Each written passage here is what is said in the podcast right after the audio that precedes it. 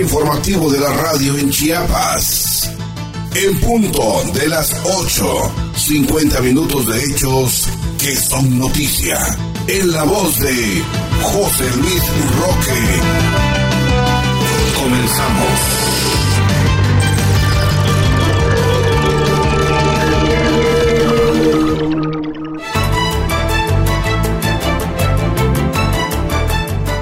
Tal? ¿Cómo está usted? Muy buenos días. Le saluda José Luis Roque en este espacio informativo. Gracias a Alejandro García en controles técnicos y a en punto de las 8 en el área de producción. El equipo, muchas gracias. Gracias por permitirnos estar con usted en esta mañana. Y estos son los datos. El gobernador del estado, Rutilio Escandón Cadena, se reunió con transportistas en Palacio de Gobierno. Llama Rutilio Escandón Cadenas a vacunarse y no bajar guardia ante el COVID-19. En Chiapas, más pueblos indígenas se sumen a la iniciativa para erradicar la violencia contra las mujeres. Destaca Soder Robledo importancia para sumar esfuerzos en vacunación contra COVID-19 en Chiapas. La Secretaría de Educación en Chiapas, a través de la Subsecretaría de Educación Federalizada, llevó a cabo capacitación jurídica a supervisores y directivos de educación preescolar. Colegio de Bachilleres de Chiapas y autoridades de Amatenango del Valle firman convenio de colaboración a favor del estudiantado. La Secretaría de Educación fortalece la educación indígena, revisan planes, programas de estudio y la necesidad de formación y actualización de maestros de este nivel educativo. Estudiantes del CECIT número 34 en Tustra Gutiérrez contribuyen en la restauración de ecosistemas. Con esto y más aquí en punto de las 8, bienvenidos, muy buenos días. Está usted escuchando en punto de las 8.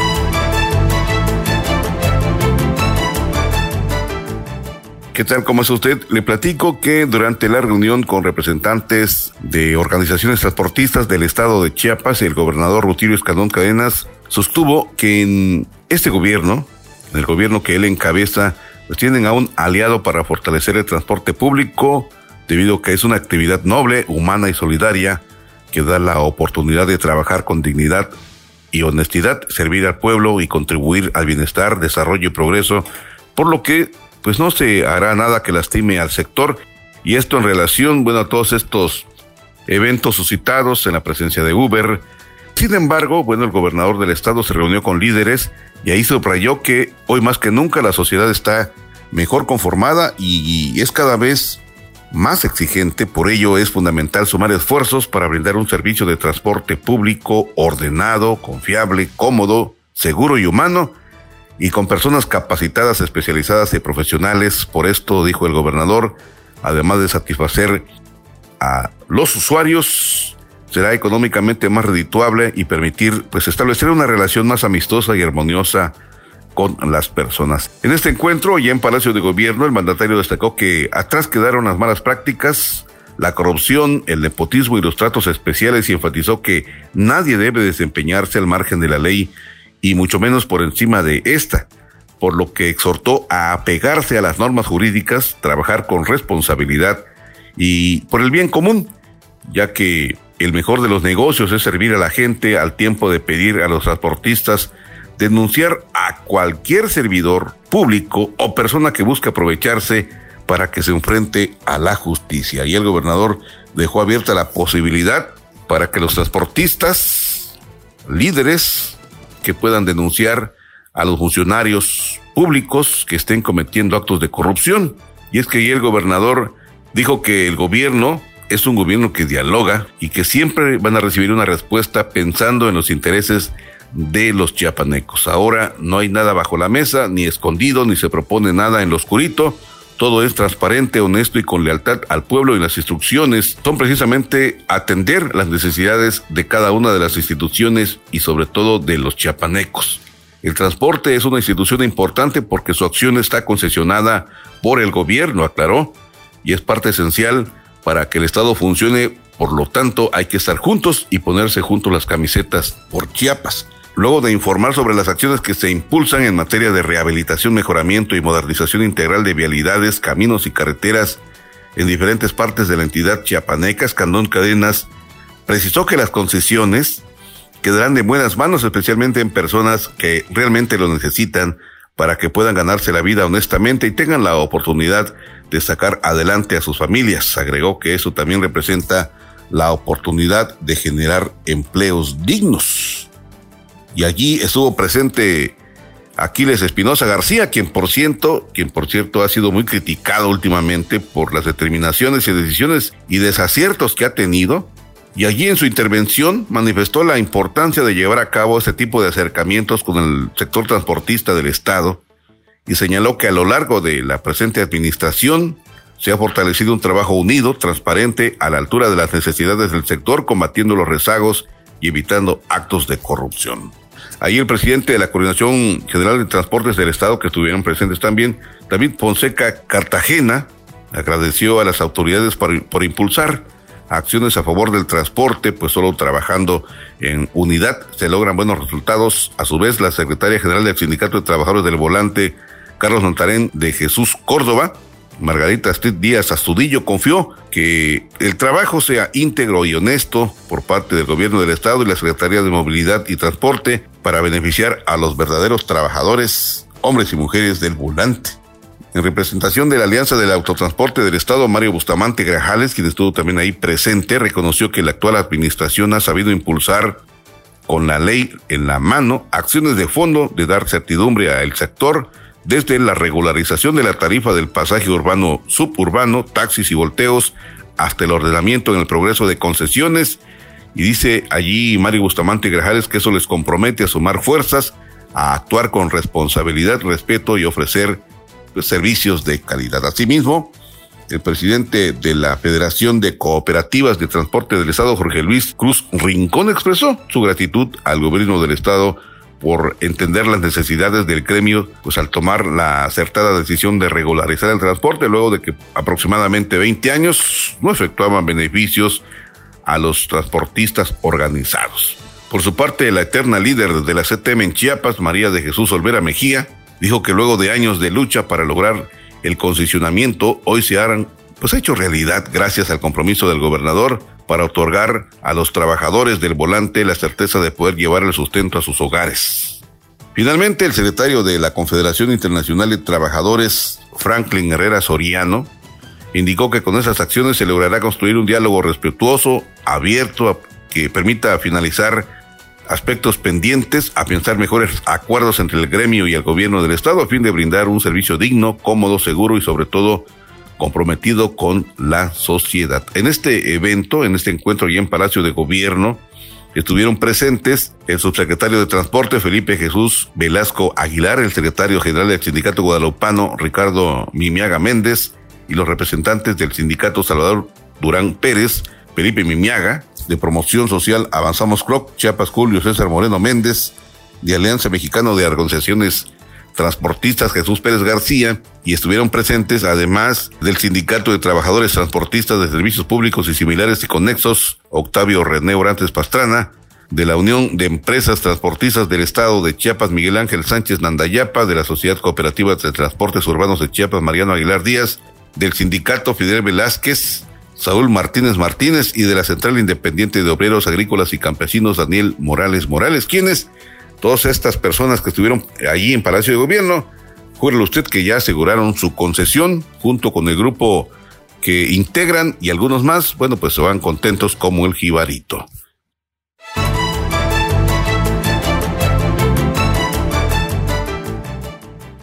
Y a propósito del Ejecutivo de Chiapas, permítame usted comentarle que este pasado fin de semana inauguró la planta de tratamiento de aguas residuales y el sistema de alcantarillado sanitario en la localidad Vicente Guerrero, del municipio de Cozocuautla de Espinosa. Ayer el gobernador Rutilio Escandón Cadenas destacó la importancia de esta obra, a la que destinaron 31 millones de pesos para el cuidado de la salud de la población y aseguró que se es muestra de que Chiapas y el presupuesto público no se derrocha, sino que se invierte eficientemente en las necesidades más apremiantes. En este lugar, el mandatario enfatizó que en Chiapas se trabaja por el bienestar del pueblo sin ninguna distinción, por lo que la construcción de dicha infraestructura, que responde a una añeja demanda beneficia a casi 5.000 habitantes de la localidad, evitando daños a los ríos ubicados en Suchiapa y Villaflores, lo que permitirá la eliminación de focos de infección que en efecto de cadena repercutían directamente en temas de salud pública, medio ambiente y economía local. Y al informar que lo que va de su gobierno en este municipio se ha ejecutado una inversión de 363.3 millones de pesos en materia de caminos, carreteras, medio ambiente, escuelas y salud Escandón Cadenas, reiteró su compromiso de no fallarle al pueblo, de seguir combatiendo la corrupción y la impunidad y mantener la unidad para darle atención a los legítimos reclamos de los municipios sin diferencias ni simulaciones. Ante los pobladores, habitantes de Ocosocuautla de Espinosa, el gobernador convocó a aplicarse la vacuna anticovid al tiempo de subrayar que gracias a que Chiapas es un pueblo resiliente en las últimas 24 horas del miércoles a este fin de semana en la entidad se registraron pues cero defunciones por esta enfermedad y que ocupa la tasa nacional más baja en número de casos. Asimismo dijo que se lleva 48 horas sin el registro de algún homicidio doloso, lo cual es un avance sustancial en materia de seguridad. Y a propósito de este tema, permítame usted comentarle que este pasado fin de semana, justamente el gobernador Rutilio Escandón Cadenas anunció que Chiapas continúa en color verde, el semáforo epidemiológico con la tasa más baja en casos y fallecimientos por COVID-19 en el ámbito nacional. Sin embargo, destacó que el riesgo que, de contagio pues, se mantiene latente, por lo que es fundamental acudir a vacunarse a fin de cuidar la salud y vida, tanto propia como la de los seres queridos. En la mesa de seguridad, el gobernador Rutilio Escadón Cadenas reiteró la importancia de no bajar la guardia y seguir implementando las recomendaciones de expertos de salud, sobre todo en el lavado de manos, no tocarse la cara, guardar sana distancia, usar cubrebocas y extremar precauciones al acudir a lugares con espacios reducidos y realizar también actividades esenciales. En el marco de la mesa de seguridad, el mandatario precisó que debido al Frente Frío número 5, hay que prepararse, hizo un llamado a todo el pueblo de Chiapas, principalmente en la zona norte y costa, donde las lluvias se presentes y sobre todo se están haciendo intensas en los municipios de las regiones Soconusco y Norte, además, por lo que insistió en el llamado a la población a alejarse de los ríos y montañas, a atender las medidas de protección civil y ante situaciones de riesgo trasladarse inmediatamente a los albergues para salvaguardar la integridad de las familias. En esta temporada de frente fríos y lluvias y de acuerdo con los pronósticos se prevén 56, así que hay que prepararse y de estos 56 dice el gobernador que apenas vamos 5, los cuales han generado muchas precipitaciones pluviales. Y por favor, pues hay que evitar estar en lugares que pongan en peligro la vida, la salud, y hay que cuidarse, proteger a la familia y los eh, bienes más preciados, que son justamente los hijos y la familia.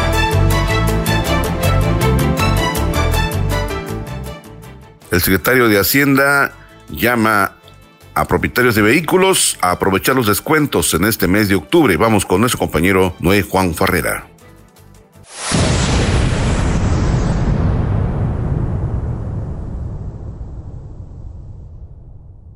El secretario de Hacienda Javier Jiménez Jiménez reiteró el llamado a la población chiapaneca para que aproveche el 60% de descuento que se ofrece en este mes de octubre en materia de adeudos vehiculares, así como de expedición y reexpedición de constancias de funcionamiento de establecimientos que tengan como actividad la venta de bebidas alcohólicas. En entrevista, el secretario señaló que este descuento es en multas y recargos, por lo que es importante acudir a las oficinas hacendarias de todo el estado para ser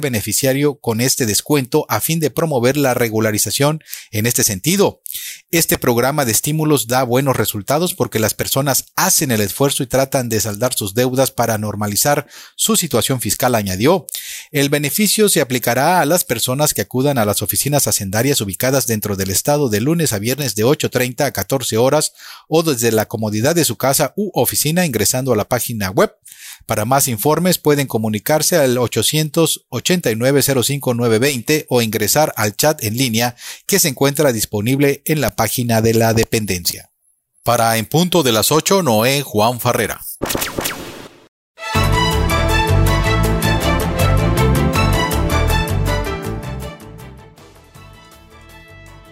y allá en el municipio de La Ránzar, le comento que, pues por iniciativa de los pobladores del ejido Majobal, buscan igualar que la comunidad de Chulchitón sea un referente en Chiapas al manifestarse en contra todo tipo de violencia hacia las mujeres. Una buena noticia. Y es que en este sentido solicitaron la intervención del secretario para el Desarrollo Sustentable de los Pueblos Indígenas, Emilio Ramón Ramírez Guzmán, para sumarse a, través de un acuerdo de asamblea a la iniciativa que busca terminar con la violencia en todas sus manifestaciones, principalmente hacia las mujeres. Lo anterior luego del histórico acuerdo de asamblea que los pobladores de la comunidad Chulchitón La Reinsar establecieron el pasado 14 de julio y que respetan a través de sus usos y costumbres, terminando así con una tradición machista de sumisión, permitiendo que la comunidad viva en igualdad, armonía y, respeto.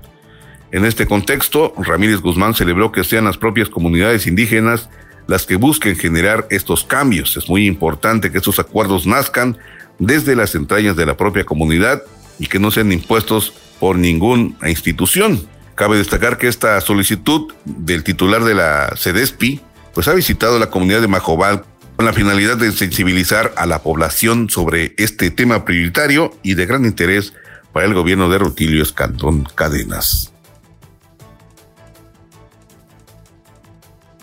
Vamos con nuestro compañero Noé Juan Farrera, quien nos informa respecto a actividades de labores de la Secretaría de la Defensa Nacional en una escuela primaria aquí en Chiapas. Adelante, Noé, buenos días.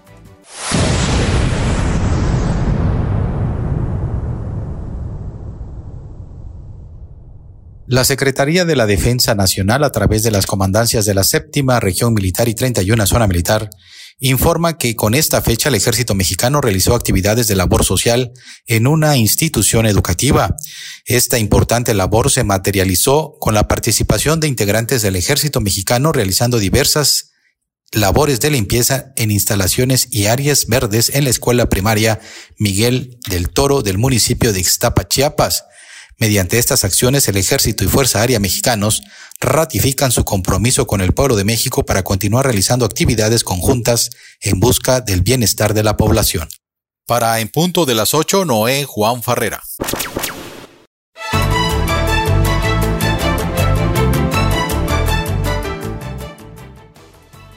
Y hablando de aspectos de salud, el director general del Instituto Mexicano del Seguro Social, Zoé Robledo Aborto, señaló que desde el municipio de Ochuc situado en los altos de Chiapas, el trabajo coordinado entre el gobierno federal, estatal e instituciones involucradas en el plan de refuerzo de vacunación, la sociedad permitirá que sea una realidad proteger a la población chiapaneca del COVID-19. Durante eh, la jornada de vacunación contra el COVID allá en Oshchuk, dijo el director del IMSS, del Instituto Mexicano de Seguro Social, que si hay vacuna, hay vida, en la que estuvo el alcalde Alfredo Sánchez Gómez y su esposa Ilse Gómez Sánchez, presidenta del DIF en dicho municipio. Allí Zoé Robledo Aborto indicó que en el esfuerzo de inmunizar a los chapanecos y chapanecas es importante involucrar a las autoridades que tomen la decisión de manera colectiva y en quienes la gente confía. Y en ese sentido, el director del Instituto Mexicano del Seguro Social agradeció el apoyo del alcalde y de la presidenta del DIF, así como de cada uno de los habitantes de Ochuc, municipio que se rige por sus usos y costumbres y que hoy dio muestra de que en Chiapas la gente sí se quiere vacunar. Zoe Robledo remarcó que la población de Chiapas puede contar con el IMSS porque el Seguro Social hoy cuenta con cada uno de los chiapanecos para ayudar y sobre todo ayudarnos a avanzar en el proceso de la vacunación. Expresó que en la tercera ola hubo más contagios, pero gracias a la aplicación de la vacuna contra el coronavirus había menos personas hospitalizadas. El director general del IMSS insistió que es importante concluir y avanzar en el proceso de inmunización a fin de recuperar los propósitos del proyecto para mejorar las unidades de salud. Por ejemplo, fíjese usted que refirió que eh, se busca realizar una rehabilitación a la unidad del IMSS en Crucilia, que significa media luna, y para ello pues se han convertido acuerdos con el presidente municipal de Ochuc, Alfredo Santis Gómez, con el objetivo de concentrar esfuerzos en esta nueva etapa. Manifestó que se necesita que haya más gente inmunizada contra el COVID-19 en las localidades de Tzetay, Joviltón y Zunún poblados en donde también se encuentran unidades de eh, medicina rural. Explicó que Noschuk significa tres nudos, lo cual para esa etapa de vacunación hay que afianzar el primero a través del trabajo y toma de decisiones comunitarias, el segundo con apoyo de las autoridades tradicionales, como debe corresponder, que dan el ejemplo, y el tercero con la fortaleza de las instituciones de salud y bienestar. Y allí en la Ciudad de México asiste la secretaria de Educación en la instalación de la Mesa Frontera Sur. Vamos con Noé Juan Farrera.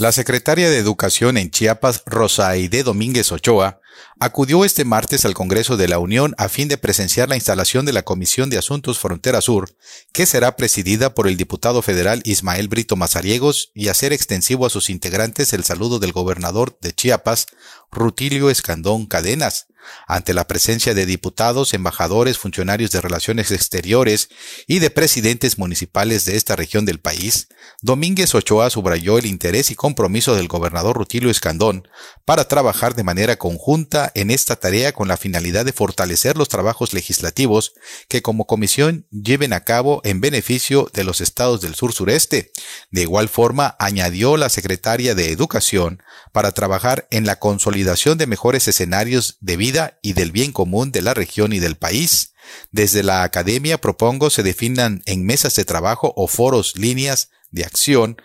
con la seguridad de que mis pares secretarios de educación de los estados del sur sureste y otros sectores productivos nos sumaremos en esta estrategia para construir escenarios de paz y desarrollo. Para En Punto de las 8, Noé Juan Farrera.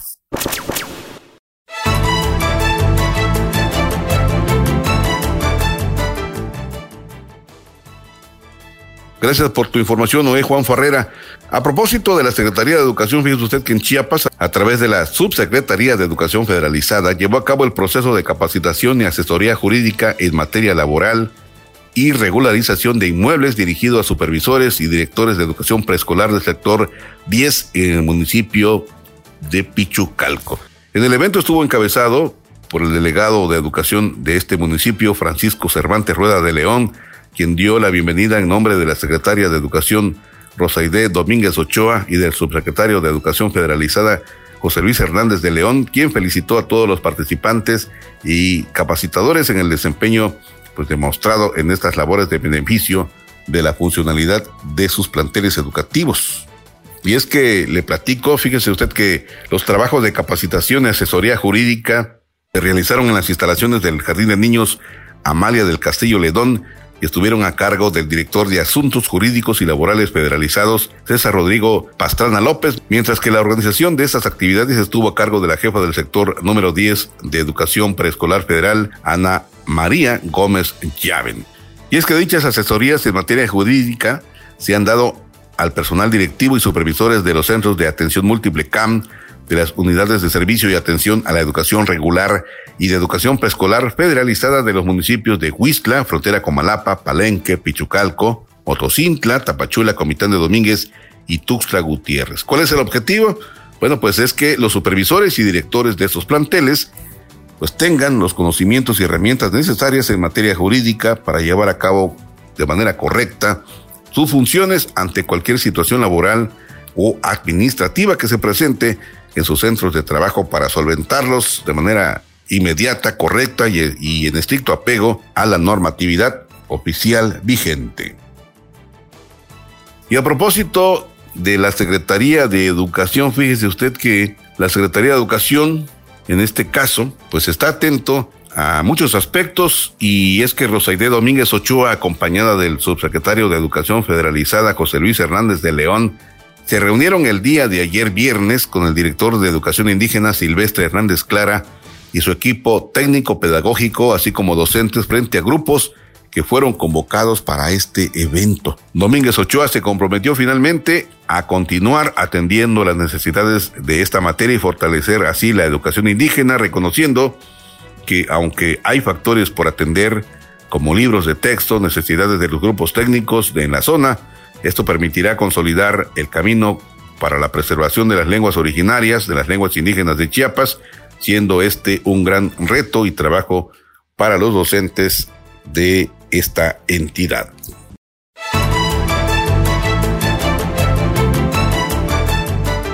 El Colegio de Bachilleres de Chiapas inicia con el boteo Teletón 2021. De esto nos informa nuestro compañero Isel Barú.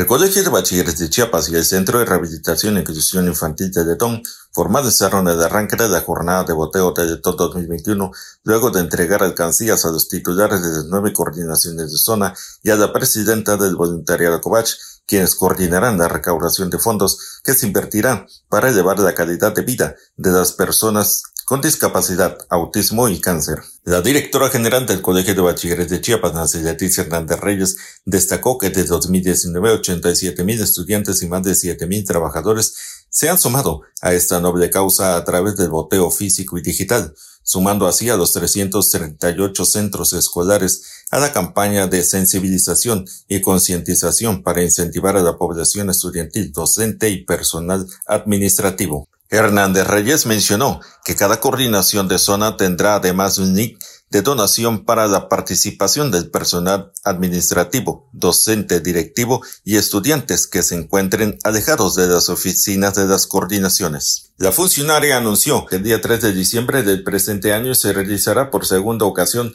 la estrategia Un día por el Teltón en la que participarán estudiantes de todo el estado, mostrando sus habilidades y sensibilidades artísticas y culturales con la suma de esfuerzos para promover la solidaridad y amor al prójimo. De igual forma, la representante del Centro de Rehabilitación e Inclusión Integral de Chiapas, María Sumico Aguirre Fischer, destacó la participación de la gran familia Covach y sostuvo que es un gusto y honor contar con el apoyo de las instituciones como el Colegio de Bachilleres de Chiapas. Reiteró que el Teletón representa la oportunidad de renovar la confianza entre las personas, las instituciones y simboliza la unión y compromiso de diferentes sectores de la sociedad en torno a una causa social, con el afán de unir esfuerzos para lograr un mundo más inclusivo y equitativo. Con estas acciones se promueve el bienestar de niñas y niños en las rehabilitaciones del padecimiento que presentan. El periodo de boteo comprende del 19 de octubre al 5 de diciembre de este año en curso. Recuerde que el deporte es salud y que la salud es bienestar. Informó para en punto de las 8 Isel Barú.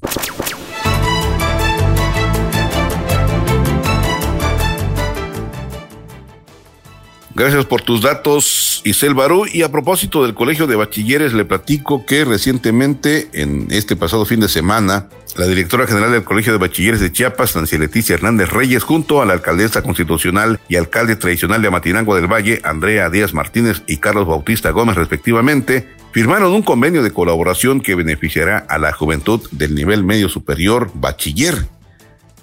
y en este marco, la titular del COVACH destacó que con la firma de este acuerdo se afianza el compromiso de trabajar en equipo orientando pues a la formación integral de los y las estudiantes que en un futuro serán líderes resilientes en sus comunidades comprometidos con el desarrollo de la sociedad chiapaneca. En su intervención, el alcalde tradicional por usos y costumbres, Bautista Gómez, agradeció al COVACH por unificar esfuerzos en beneficio de más de 200 jóvenes, quienes contarán con mejores herramientas para elevar sus condiciones socioeconómicas y explicó que se brindará todo el apoyo para fortalecer la infraestructura física de este plantel escolar. En este marco, en este acto, se entregaron premios del Covach Emprende, resultado del convenio de colaboración entre el Covach y la Fundación Escalera, mediante el cual se trabajan con 600 alumnos de 25 escuelas de las coordinaciones Altos, Centro Norte, Centro Frailesca, Istmo Costa y Sierra Fronteriza. Los estudiantes galardonados en este programa fueron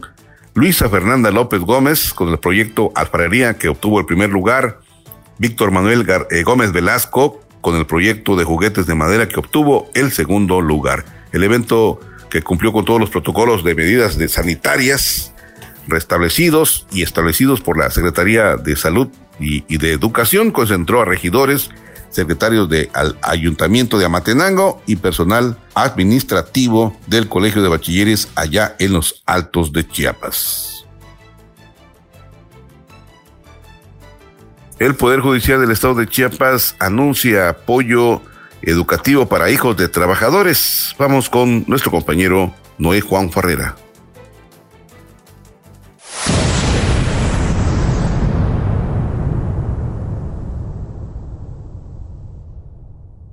Desde el pasado mes de agosto, el Poder Judicial del Estado de Chiapas, encabezado por el magistrado presidente Juan Oscar Trinidad Palacios, y a través del Instituto de Formación, Profesionalización y Carrera Judicial, lleva a cabo el programa Apoyo a Tareas Escolares en beneficio de las hijas e hijos del personal para robustecer los valores formativos de la infancia. Desde el Consejo de la Judicatura se gestionan las acciones positivas que abonan al equilibrio entre la vida laboral y familiar de su plantilla laboral, trabajando de la mano con jóvenes estudiantes que realizan su servicio social de la carrera de Pedagogía de la Universidad Autónoma de Chiapa, quienes desempeñan una importante labor de reforzamiento educativo para las y los hijos del personal del Poder Judicial. Es importante destacar que durante la pandemia se han llevado a cabo capacitaciones, cursos y talleres virtuales para niñas, niños y adolescentes con la finalidad de reforzar algunas materias y conocimientos generales y en esta ocasión también de manera presencial con todos los protocolos contra el COVID-19 establecidos por el Consejo de la Judicatura y las Secretarías de Salud Federal y Estatal. De esta manera, el Poder Judicial del Estado de Chiapas refrenda su compromiso no solo con el mejoramiento en la calidad del servicio con capacitaciones constantes a las y los servidores públicos, sino también brindando oportunidades a la niñez chiapaneca que prioricen el derecho a la educación y la familia. Para En Punto de las 8, Noé Juan Farrera.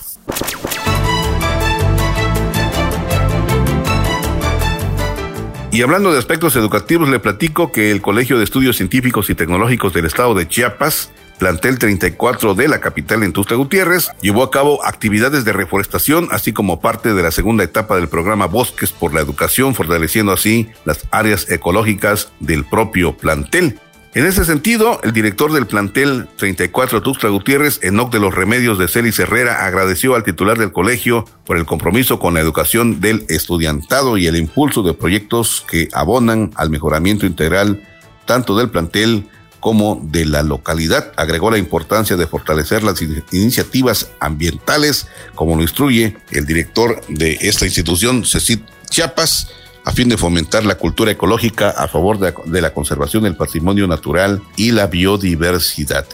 El colegio tiene el objetivo de impartir educación técnica para responder a las necesidades del mercado laboral, aplicando planes y programas de estudios que permitan a los jóvenes incorporarse al sector productivo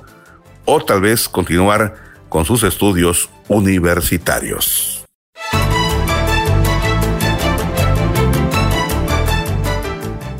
Y cambiando de temas, le platico que en el marco de la inauguración de la Gran Expo Turística en Monterrey, Arlam 2021, celebrada precisamente allá en Nuevo León, con gran éxito, la Subsecretaría de Promoción Turística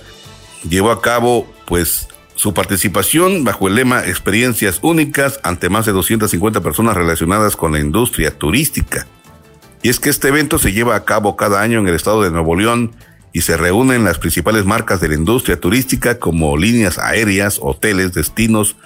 operadores y otros proveedores nacionales e internacionales. La inauguración del evento estuvo a cargo de la secretaria de Turismo de dicha entidad, Mari Carmen Martínez.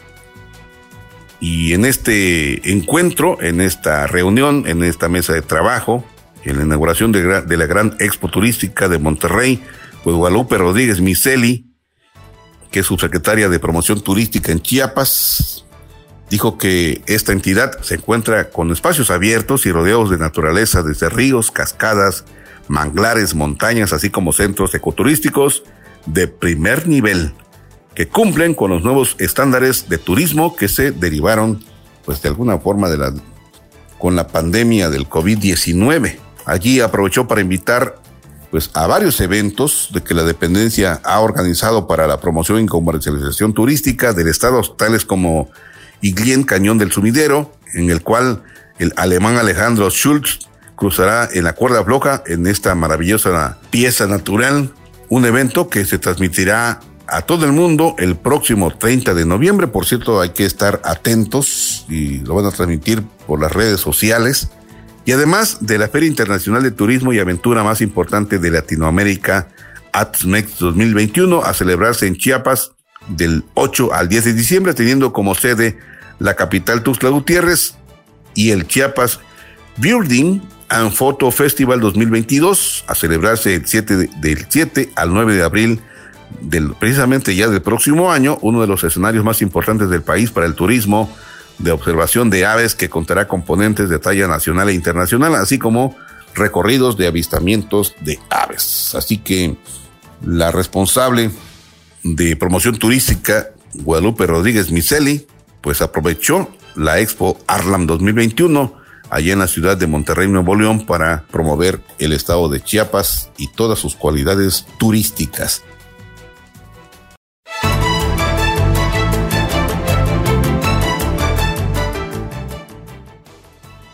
Fíjese que, cambiando de tema, hace aproximadamente veintitantos días, cerca de 25, 26, pues hubo un problema allá en Altamirano por un problema eh, producto del proceso electoral político. De alguna manera, la presión social, la presión de, de este municipio, de la gente, los habitantes de ese lugar, pues mantuvieron de alguna manera retenido al nuevo alcalde de este lugar. ¿Y cuál es el problema? El problema es que, según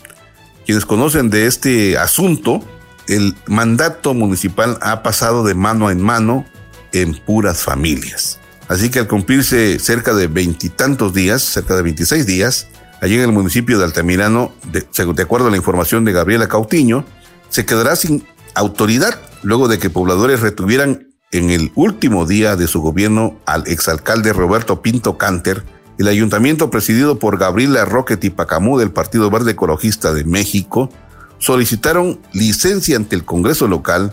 lo que abre la puerta a la conformación de un nuevo Consejo Municipal.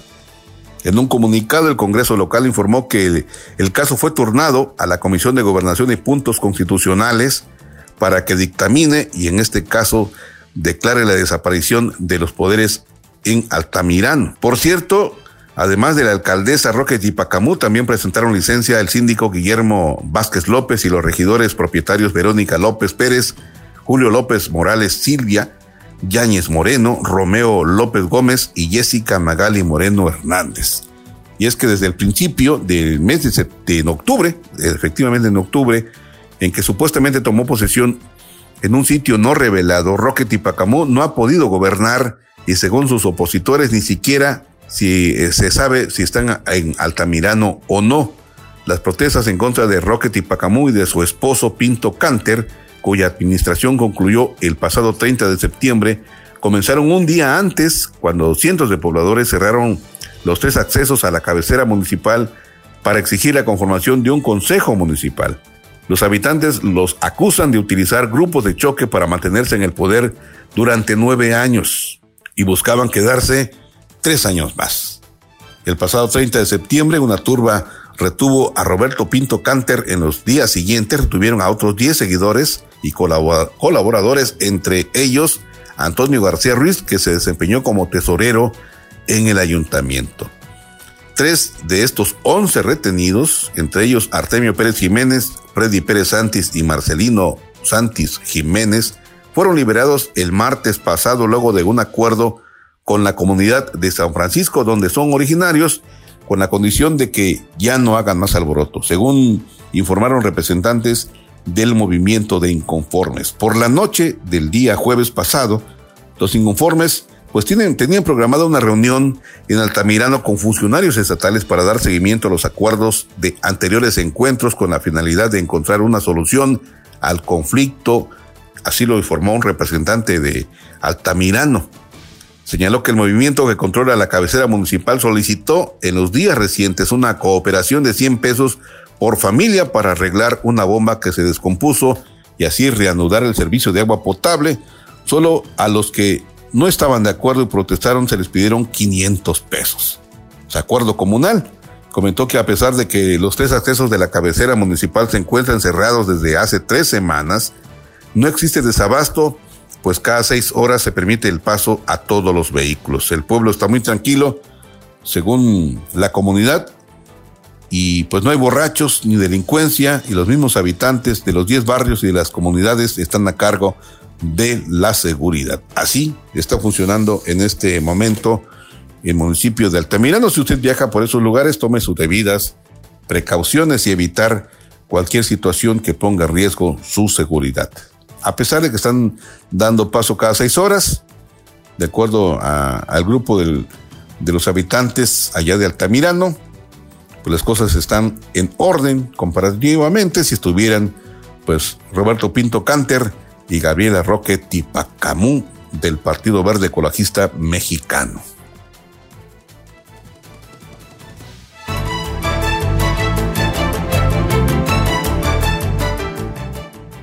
Y cambiando de temas, cumpliendo con las medidas sanitarias, se llevó a cabo la calificación de las piezas participantes de la 37 edición del concurso estatal de artesanías Fray Bartolomé de las Casas 2021, organizado por el Instituto Casa de las Artesanías de Chiapas, con el apoyo de la Secretaría de Cultura Federal del Fondo Nacional para el Fomento de las Artesanías y el Gobierno del Estado de Chiapas. El jurado calificador, expertas y expertos en cultura y arte popular, estuvo conformado por Brigitte Marie Henriette Ordoguy, experta en arte popular, Adolfo Alfaro de León, promotor de cultura de la Unidad Regional de Culturas Populares Indígenas y Urbanas de Coneculta, Carlos Cipriano Barrera Reyes, experto en tintes naturales, Ana Cateri Becerra Pérez, restauradora de textiles, y pues las ramas artesanales que se calificaron fueron textil, alfarería, jarciería, cestería, talla en madera, laca, máscaras, laudería, lapidaría, metalistería, sombreros, pirograbado y talabartería. En todas las categorías, pues se premiaron a los tres primeros lugares. También se otorgaron tres premios especiales, el primero para la mejor pieza de rescate artesanal, otro para uso de tintes naturales y el premio a la mejor pieza artesanal del certamen del premio Fray Bartolomé de las Casas. Este concurso quiero platicarle que es el más grande e importante de Chiapas al contar con 11 ramas artesanales de las 13 que existen en, en, esta entidad del sureste mexicano y se entregaron 63 premios a 31 mujeres y 32 hombres integrados por diferentes etnias, 23 oques, 22 sochiles, 14 celtales, 3 choles y un lacandón. La ceremonia de premiación, quiero platicarles, será el próximo 10 de noviembre en el Salón de Usos Múltiples del Instituto de Casa de las Artesanías de Chiapas y posteriormente se realizará una exposición en las instalaciones del Museo de las Artesanías de Chiapas de las piezas ganadoras de las cuales estarán a la venta. Para mayores informes, si usted le interesa conocer de estos aspectos, bueno, pues diríjase a la Dirección de Eventos, Ferias y Exposiciones del Instituto Casa de las Artesanías de Chiapas, ubicado en el Boulevard Belisario Domínguez, número 2035, en la colonia Jamaipac. Por cierto, en este evento estuvieron presentes en la ceremonia de calificación María de Lourdes Ruiz Pastrana, directora general de esta institución de Casa de las Artesanías de Chiapas, como testigo de honor de la misma forma el cónsul general de Guatemala en Tuzla Gutiérrez, Mario René Asmitia Saldaña. En Izhuatán, el secretario de Obras Públicas constata obras de beneficio para ese municipio. Vamos con Noé Juan Ferrera. Adelante, Noé, te escuchamos.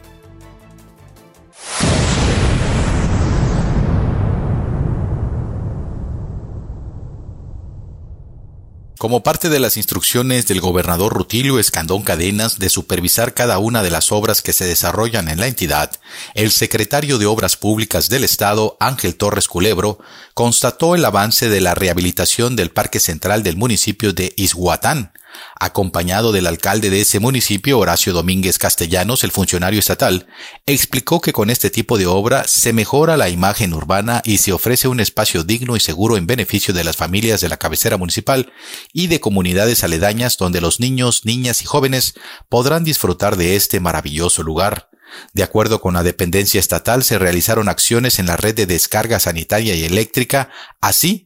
como en los recubrimientos, pisos, cisterna, contraincendios, señalécticas, escaleras, jardinería, además de la construcción del kiosco, estructura con lona tensada y mejoramiento en la entrada al atrio de la iglesia, entre otras acciones con una inversión superior a los 15 millones de pesos.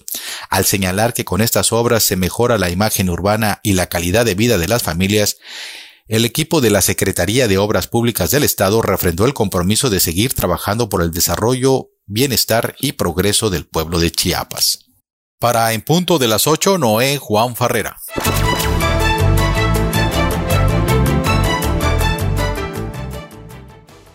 Jorge Luis Lleven Abarca participa en mesa de debate a favor de la aplicación de la ley en México y en Chiapas. De esto nos informa Noé Juan Farrera.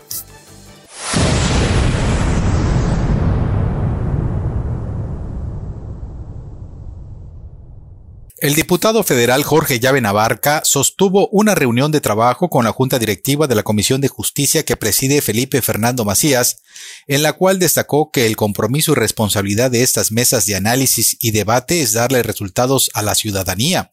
En su participación, Llave Navarca resaltó la disposición de la Comisión de Puntos Constitucionales para trabajar con responsabilidad y respeto para llegar a los acuerdos que beneficien al pueblo de México México está sediento de justicia, no podemos quedarle mal, desde nuestra trinchera haremos lo propio para que los trabajos de esta mesa sean con una profundidad técnica y por el bien de las y los mexicanos, puntualizó. Para En Punto de las 8, Noé Juan Farrera.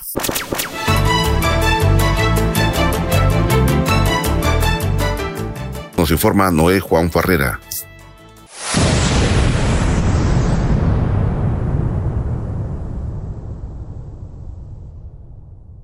Que los ayuntamientos actuales no se dejen sorprender por consultorías, asesores o similares que ofrecen servicios en temas de transparencia, acceso a la información pública y de protección de datos personales en posesión de sujetos obligados, afirmó el comisionado presidente del Instituto de Transparencia, Acceso a la Información y Protección de Datos Personales del Estado de Chiapas, Hugo Armando Villar Pinto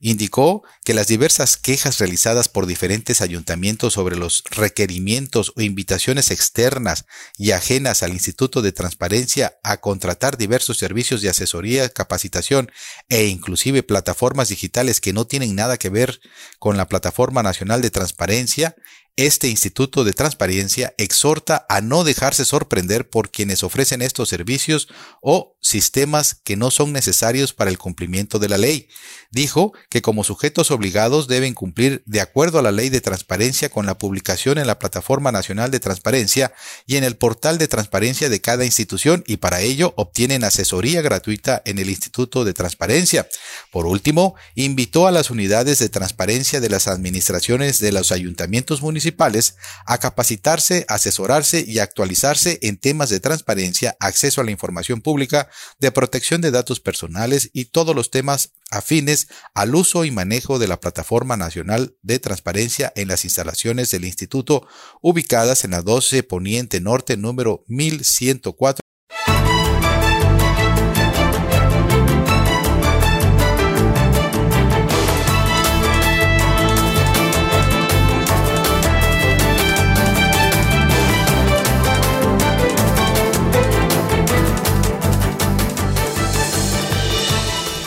Bueno, pues nos vamos. Gracias por su amable atención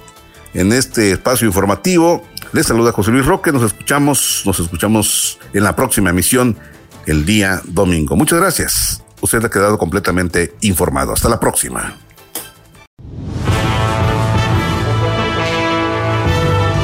Usted ha quedado informado. Por esta ocasión es todo. Le invitamos a sintonizarnos en nuestra siguiente emisión, en punto de las 8.